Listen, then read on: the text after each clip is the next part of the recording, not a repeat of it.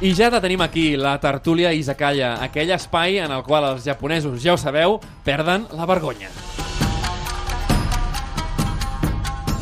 I amb uns bons snacks, amb una bona cerveseta, és com estaríem bé amb una Izakaya fent una tertúlia. Malauradament a la ràdio eh, s'han de guardar unes formes, i ho fem, perquè així, així és com s'ha de ser.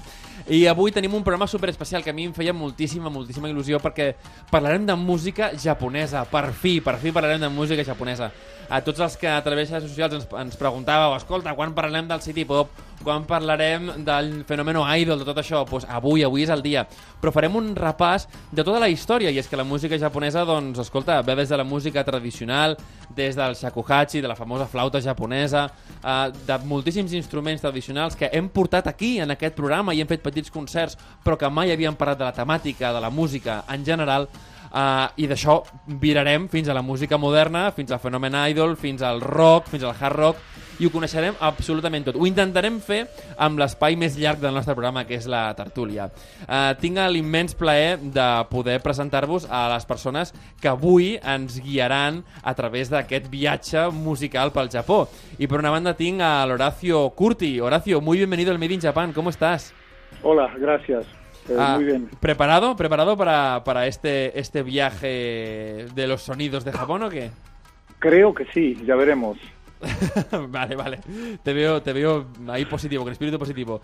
Y también tenemos a Tony Torres, que está hoy aquí en el estudio con nosotros. Bienvenido, Tony. Hola, bones, què tal? Jo, tal? ven- jo venia per la cervesa, però no la veig aquí. Quasi abans, però... Cadascú venía por las sebas cosas, Sí. ¿eh? Venía por las cosas. Vamos a empezar un poco este, este viaje, eh, Horacio. Eh, dime un poco, eh, ¿cómo, ¿cómo empieza la música en Japón? ¿Cuáles son los, los orígenes de la música japonesa? ¿Tiene un, un origen propio de Japón? ¿Viene de China? ¿Viene de Corea? ¿De dónde, de dónde viene la música tradicional? Bueno, la música japonesa es japonesa de alguna manera, pero es cierto que tú mencionas algunas cosas que son muy fundamentales y es la influencia que ha tenido eh, especialmente China, China y Corea, pero especialmente China, en, la- en el proceso de creación de aquello que hoy entendemos como música clásica o tradicional japonesa. Ajá. Eh, de hecho, eh, quizás el, eh, uno de los puntos centrales sería la música de la corte, que, que se crea en Japón a partir de la música china de la corte y que importan de China los instrumentos con los que se hacía esta música Ajá, y no ajá. solo la música y que son los ancestros de los instrumentos que hoy en día son conocidos como tradicionales japoneses, salvo el shamisen, que, es, que también se origina a partir de un ancestro del continente, pero que entra por un camino diferente en las, por las Ryukyu, por, por donde está Okinawa, digamos. Exacto, sí, no, no, por, por, ah, y además eh, tenemos un corte súper chulo de los Yoshida Brothers, ¿verdad? Que son unos hermanos famosísimos eh, por, por llevar el, el, el shamisen por todo el mundo. Adelante, escuchemos esto.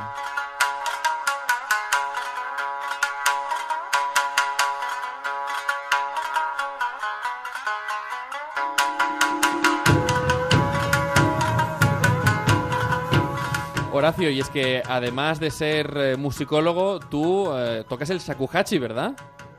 Sí, correcto. Cuéntanos, cuéntanos, ¿cómo es esta flauta japonesa, no? ¿Qué, qué sonidos tiene? Aunque creo que lo escuchamos un poco de fondo, quizás, ¿no? Sí, no, no sé si este es eh, un, shakuhachi es o la un shinobue. esta, ¿no? Ajá. Sí, ajá. puede ser que sea un shinobue. El, el shakuhachi es ah, del, de los instrumentos de viento que hay en Japón, eh, el, el instrumento más emblemático, digamos. Es una flauta vertical Ujú. de bambú que tiene cuatro agujeros adelante para digitar y uno atrás y que tiene una embocadura abierta, es decir, no se mete dentro de la boca como una flauta dulce, Ajá. sino que es más como si fuese una especie de botella de cerveza, esta de que hablaban antes, eh, que, que- que se sopla eh, como en una embocadura abierta. Y es un instrumento que estuvo, se origina a partir también de, de la música de la corte, pero que se hizo, digamos, en su forma actual y se hizo famoso en manos de un grupo de monjes budistas zen que la usaban para meditar. Vale, sí, esta, esta imagen del monje con, ah, con la... Con la no, no, no sé muy bien cómo explicarlo porque no, no, no, sé la palabra técnica en Japón, pero con esa especie de... De, De cesta. Sí, de cesta en la cabeza, ¿no? Sí. ¿Verdad que sí? Es- que famoso, eh, ¿no? Eh, la imagen. Eh, eh, estos son los monjes comusos, justamente. eh, la, la imagen era muy potente porque tenían como una cesta que se habían puesto en la cabeza que se supone que po- podía cumplir la función de separarlos del mundo que dentro del budismo es considerado una ilusión, eh, que también se supone que podía ayudar porque dada la embocadura abierta, cualquier viento hace que, que sea muy difícil de producir sonido y entonces la, eh, la embocadura, el instrumento quedaba dentro, Protegido por la, por la cesta, y la otra hipótesis que hay es que los komuso iban viajando por Japón, eran eran eh, samuráis, eh, en general de clase social de samurái, pero en general samuráis que habían perdido a su señor, Ujú. Ronin, y que esta era una buena forma de pasar eh, desapercibidos, digamos. Ajá, fantástico. Oye, yo creo que nos has descrito muy bien eh, el shakuhachi y su uso, pero vamos a intentar seguir un poco dentro de esta historia de, la música japonesa, sobre todo ya que tenemos a, a- a Tony, y Tony está en, en Here Comes the Sound, ¿no? Este Claro. estudio. Eh, cuéntanos por qué ha habido este boom de la música japonesa, ya no solo moderna, que lo hablaremos más adelante, sino también tradicional. ¿Cómo es que eh, tenemos a Horacio, ¿no? que, que lejos de ser japonés es alguien que domina esta, esta, estas técnicas, sino que cada vez hay más entusiasmo e interés por estas, estos instrumentos? Claro, yo mi parte quizá hablaría más de, de- Creo que hay un momento muy especial en Japón, que es cuando visitan los Beatles ah, en el año 66. Qué bueno, qué bueno. De ahí Here Comes the Sí. Sound, ¿eh? En lugar de Here Comes sí, the Sun, Here Comes es- the es Sound. mi- es- sí, sí, es un poco mi enfermedad. Y es verdad, o sea, porque el, el Budokan se construyó en el, en el 64 eh, eh, para fines... Eh, tema Artes marciales, artes marciales. Sí, sí, no, y un sacrilegio que Sí, los. Beatles tocasen ahí, ¿no? Claro, entonces yo tengo incluso, eh, como coleccionista, tengo el, el- el libro que se vendía de los Beatles ajá. en Japón y ves ya a bandas que intentaban copiar a los Beatles. O sea, que, que fue un punto de aparte y aparte eh, cuando fueron las Olimpiadas, la parte esta de, eh, de la zona de Shibuya, de al lado también de donde está el... Shinjuku. Sí, Shinjuku y, a- y a- un poco más arriba. ajá. No me acuerdo, Akihabara no, pero el... ahora no me acuerdo el nombre. No te preocupes. Pero ahí es donde estaban alojados los, los deportistas. Ajá. Entonces, de todas las partes de Japón iban a mirar tanto pues, eh, pues la estética como todo, ¿no? Y de ahí se originó un poco también bandas como, como quizá la acabaremos luego, la Ex Japan, Sí. Que formaron un, un nuevo estilo que, que lo definió un, un crítico musical, que era el Visual Kei. Ajá. Y eso no dejaba de ser de influencias también occidentales, ¿no? O sea, el tema de Bowie, todo este tema. O sea que Kiss. poco a poco, poco a poco, Sí. eh, Japón se fue abriendo, ¿no? Los Beatles obviamente no fue un fenómeno mundial, Mm. ¿no? Está clarísimo. Eh, poco a poco se fueron abriendo. Mm. Dentro de lo que de lo que es una especie de mezcla, eh, podemos pasar al siguiente capítulo de la música japonesa que es el enka. Vamos a escuchar eh, a Meiko Kaji.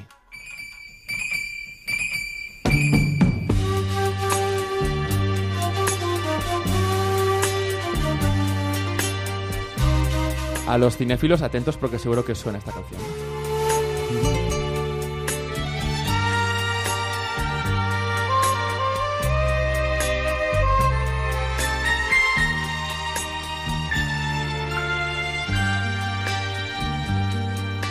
"死んでいた朝に弔いの雪が降る はぐれ犬の遠吠え下駄の音きしむ Bueno, a ver, ¿qué película trae este temazo de Meiko Kaji? ¿Alguno? ¿Kill Bill? Sí, hombre, Kill Bill, Kill Bill, Horacio, ¿la tenías en el radar o qué? Sí, sí, sí, la tengo escuchada. Sí, Kill Bill justo en el momento final, ¿eh? cuando, cuando hay la, última batalla de la primera de las películas. A partir de ahí, pues, pues sale esta canción. Eh, ah, ¿Me podrías describir un poquito esto de la, de la, del Enka, el, mundo Enka de la canción Enka? ¿Cuándo sale? ¿Por qué? Eh, Horacio, ¿tienes un poco idea de cómo funciona todo esto? Eh, la verdad que el Enka no es una de las cosas que, que más controlo, pero, pero es una época en la que está esta influencia occidental de la que hablabas y el, y el hecho de comenzar a cantar cosas eh, de rock, eh, primero en inglés, después apropiarse y utilizar su propia lengua, y entre todas las opciones eh, esta, esta corriente muy nostálgica, ¿no? Y muy de muchas canciones relacionadas con el sake como bebida y. ¿no? Como con el sufrimiento, con el amor y estas cosas. Bueno, como, como este de aquí, ¿no? Adelante. Sí. Yo, yo creo también, eh, yo estoy viviendo en Japón tres años, en, Sí. en el barrio de Asakusa. Sí. Eh, bueno, o sea, una especie de, bueno, de, de zona, de área, barrio sería quizá mal dicho. Porque si no pero esto los japoneses a veces es- hay que ser Son muy puristas, concretos, ¿eh? sí, Sí, sí. Y, y hay mucha cultura incluso de karaoke, que es solo de. Venga, sí, sí. Y a veces me parece que tiene eh, un, eh, o sea, un feeling muy parecido a lo que es el flamenco aquí en España. ¿no? Ajá. O sea, que hay muchos tipos a lo mejor de, de- de interpretar un enka y hay algunos incluso como más dolorosos, otros como más populares y no dejan de- también de decir historias y parece interesante. Entonces ves tanto mujeres como hombres eh, que, que- que lo hacen, ¿no? De muy- verdad es que el mundo del Enka, además, eh, muchos lo relacionamos también con, eh, con el mundo de los Yakuza, ¿no? Ah, Porque claro. muchas películas de Yakuza hay muchísimas bandas, eh, o acaban, ¿no? Bandas sonoras, pero acaban siempre con una canción de Enka así muy, muy nostálgica. Sí, Muy melancólica. Eh, pero realmente no, no podemos seguir en la historia, digamos, de la, de la música japonesa eh, sin hablar del jazz, ¿no? Porque el, el jazz para los japoneses es algo que quizás ha influenciado más la música también tardía o la música actual que a nosotros, ¿nos parece? Mm.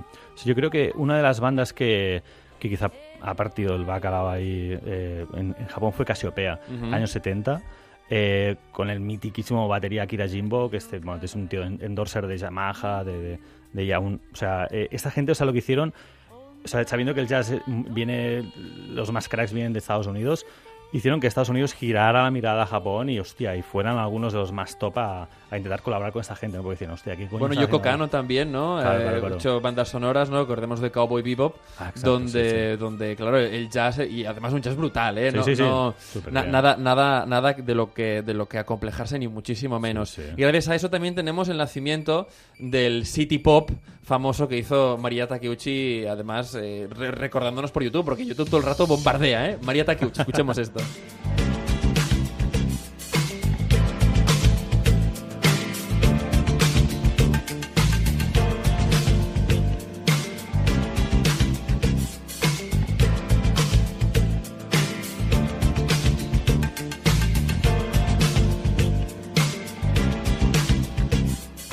Eh, no sé, Horacio, si estarás de acuerdo conmigo, ahora antes de que empiece a cantar María, que estos, este sonido suena súper moderno, ¿verdad? Hombre, totalmente. En- de todo lo que venimos hablando, sí, seguro. Es súper actual, esta especie de funk con un poquito de jazz, eh, este beat que, que además, eh, oye, tenemos que recordar que estas son canciones de principios de los 80, eh, que, que aquí no se parecían en nada a lo que hacíamos, y cada vez más vemos, pues por ejemplo, artistas que, que están recuperando esta especie de funk, eh, a- un poco a la japonesa, y que suena así de bien.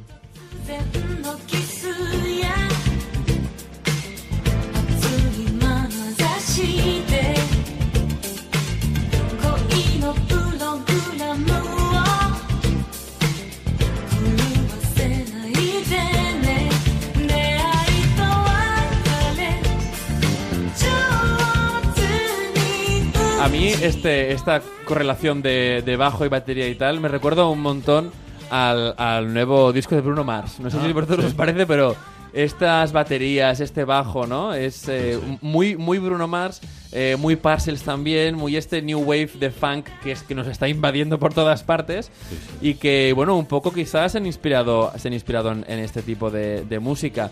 Eh, Horacio, tú que como, como musicólogo, ¿cómo es que Japón a esta, bueno, ya en los años, a principios de los 80, tenía tan buena música y que sonaba tan internacional que hoy en día lo, lo escuchamos y nos suena tan bueno, ¿no? ¿Por qué esto? Honestamente no te sé decir, no te sé decir. Está claro que era una época de, de mucha mirada a Occidente, a Estados Unidos principalmente.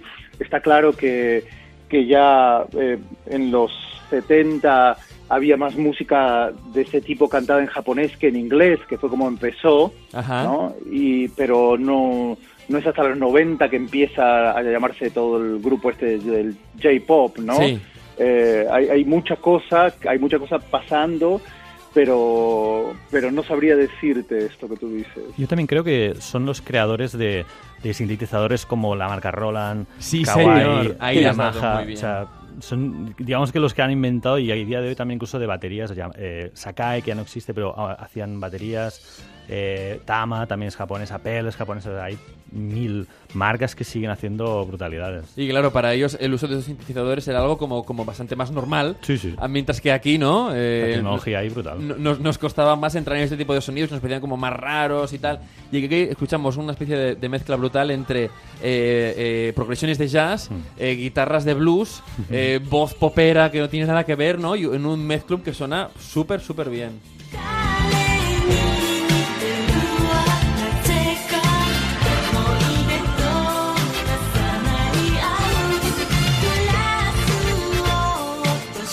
Os recomendamos muchísimo desde este programa y mira, esta es una de mis canciones favoritas, así que para quien quiera buscarla, que la busque en YouTube está, así que es public domain, ¿eh? Vamos a seguir, vamos a seguir con, ah, con la música en Japón y esta vez eh, voy a hacerlo con, con una petición y es que Tony me había dicho, oye, yo mm, creo que hay que hablar del, del J-Rock con ex Japan, así que adelante, escuchemos esto.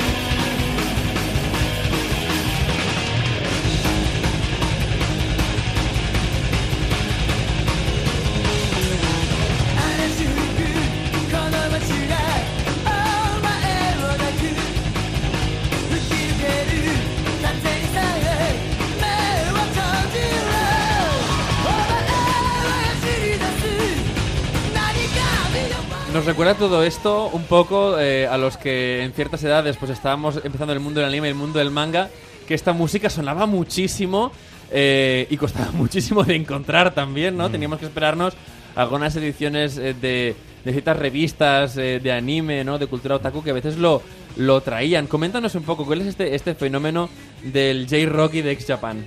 Like Japan, eh, mucha gente dirá que a lo mejor Visual Kei empezó con otras bandas, que sí que creo que es cierto, pero creo que el mérito a nivel internacional... El máximo exponente, ¿no? Yo creo que sí. Es como decir, mira, que han implementado el ratón, aunque fuera otra persona y fue Microsoft, pues lo mismo.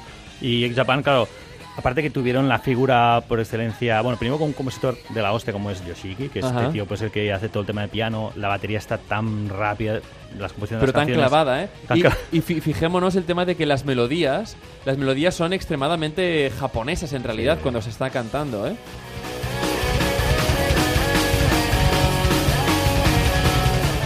Bueno, ahora no pillamos la melodía. pero ya lo Pero- pero ya- escucharemos. Ya lo escuchamos. El, el tema eh, Irenai, ¿verdad? ¿Es este? Es Kurenai, sí, Kurenai, sí. Kurenai, perdón, Kurenai. Eh, con este Kurenai, escuchadlo bien. Pero me gusta esta, esta, eh, este, este hard rock, eh, pero con melodías súper japonesas en realidad. Sí, sí. Que es, ¿no? Como O sea, lo más que pasó es tradicionales, ¿no? esta gente cuando eh, Guns N' Roses estaban en el, en el punto Sí. álgido, eh, llenaron dos días el, el, el Tokyo Dome. Ostras. Pues a la semana, X Japan estaba llenando tres. Tres. ¿Sabes? O sea, más que el top de, de Guns N' Roses. Más que Guns N' Roses, que en aquella época era, era Era enorme, nada, ¿no? ¿no? Sí, sí, sí. Era enorme. Oye, Claro. eh, yo le quiero preguntar a Horacio, como, como es un tío que sabe mucho eh, a nivel de, de musicología de, de Japón, me parece muy, muy gracioso que, que, por ejemplo, aquí en España y tal, cuando hacemos, pues yo que sé, hacemos blues o hacemos rock y tal, eh, no, no traemos tanto eh, melodías como que suenan más es- eh, hispánicas, por así decirlo, ¿no? En cambio, en Japón, cuando meten, eh, no sé, pues estilos dis- distintos, a mí las melodías me siguen sonando a melodías japonesas, de pentatónica oriental, ¿no? Un poco de escala menor eh, melódica, ¿no? Eh, coméntame un poco esto, ¿por qué? ¿Por qué se da? ¿Por qué los japoneses siguen un poco teniendo esa línea tan par- particular suya?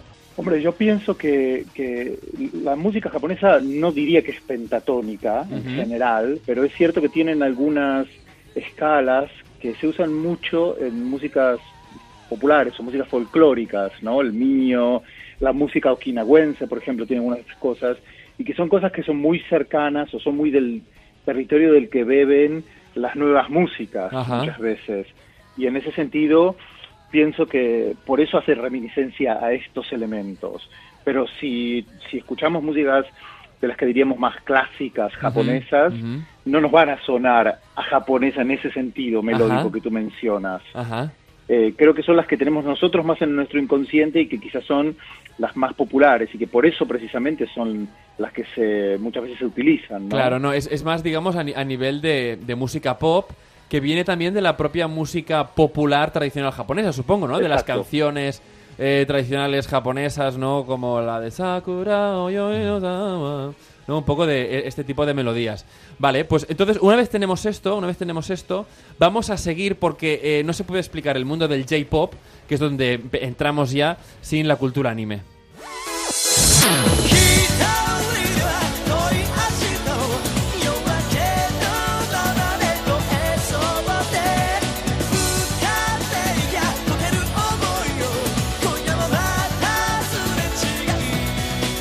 TM Revolution, eh, una banda que, que, bueno, que desconocida por, por todo el mundo hasta que, aquí al menos aquí en España o, en Occidente, hasta que llegó el famoso anime Rurouni Kenshin, que además aquí en España nos lo bombardeaban por las mañanas cuando tomábamos nuestros cereales antes de ir al colegio, ¿no? O antes de ir al instituto o a la universidad. Y, ah, eran, bueno, nos teníamos ahí enganchados y cuando se acababa el capítulo, ¿no? Teníamos, eh, teníamos este Heart of Sword de TM Revolution.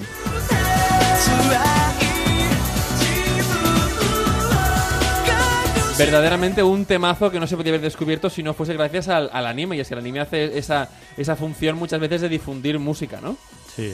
O sea, cuando empezamos en, en España, en el- los, eh, cuando empezó Internet, eh, que escuchábamos canciones como Mazinger Z, toda esta historia, eh, claro, podíamos escuchar midis. Y el anime, claro, cuando ya empezó en, en TV3 o en TV1 a, a ver estos, eh, estos dibujos, claro, nos y enganchamos Antena dibujos. 3 por la mañana, ¿no? Porque Claro, esta claro. la 3 por la Sí, mañana. sí, o sea, nos enganchaba no solo el anime, sino también la música. Y, y, así- y aparte, bueno, claro, eh, Japón es una fábrica de anime.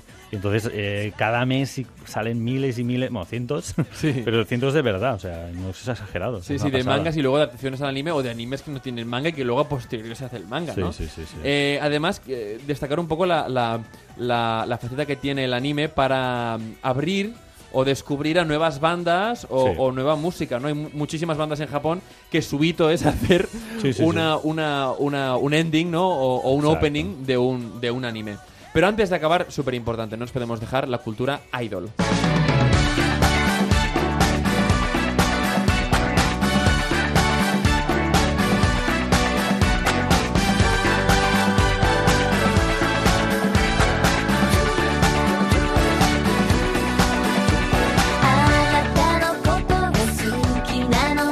Encanta porque Fran desde el control me decía, son el- los Tony Manero japoneses.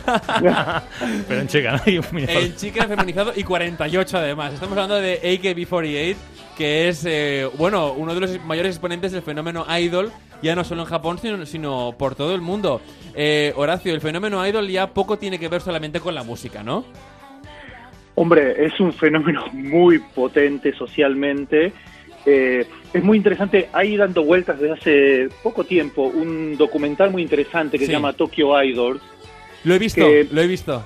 lo Alguien me dijo que está en Netflix. Sí, lo he visto, eh, lo he visto. Que hace una reflexión muy interesante sobre el, el fenómeno social, ¿no? Lo que significa eh, estas cantantes que van desde niñas hasta adolescentes grandes Sí. eh, y seguidas principalmente por hombres, muchas veces hombres adultos Sí. eh, grandes, y toda la, la relación entre ellos y todo lo que socialmente significa. Es, muy interesante. Bueno, también para, para mucha gente, digamos, toda la reivindicación del mundo adolescente, no solo para las idols femeninas, sino para eh, los idols masculinos, que ahora también con el, con el K-pop, eh, que también lo está petando por todo el mundo, se reivindica mucho, ¿no? Una, una faceta, digamos, de, de, de hombres, que ahora, por ejemplo, lo estamos, lo estamos viendo aquí con unos folletos que trae que trae Tony, que muchas veces eh, los hombres no, no son tan... eh, eh, bueno, no, no se reivindica esa faceta tan masculina como aquí tenemos, ¿no? De, del varón, sino que son mucho más aniñados o mucho más una adolescencia más impuber de gente que a lo mejor tiene 25, 26, 27, 28, 29, 30, ¿no?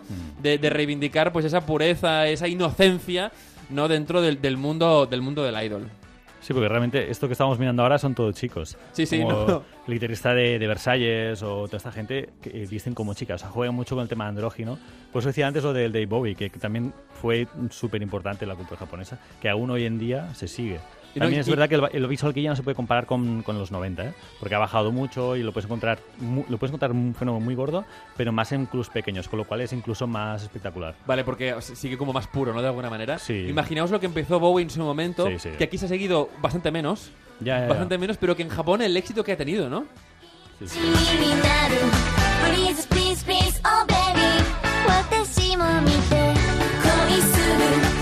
con este Koisuru Fortune Cookie eh, nos despedimos de esta tertulia que ha sido realmente un placer hacerla. Eh, Horacio Curti, muchísimas gracias por acompañarnos hoy. Gracias por darnos este insight tan importante sobre la música japonesa.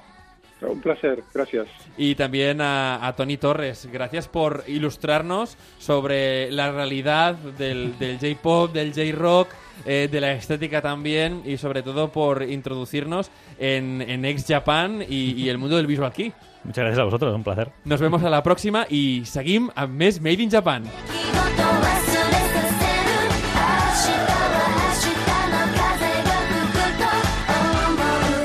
Si ets un entusiasta de la cultura japonesa, entra a onda0.es barra Catalunya i descobreix Made in Japan amb Ramon Soler Padró.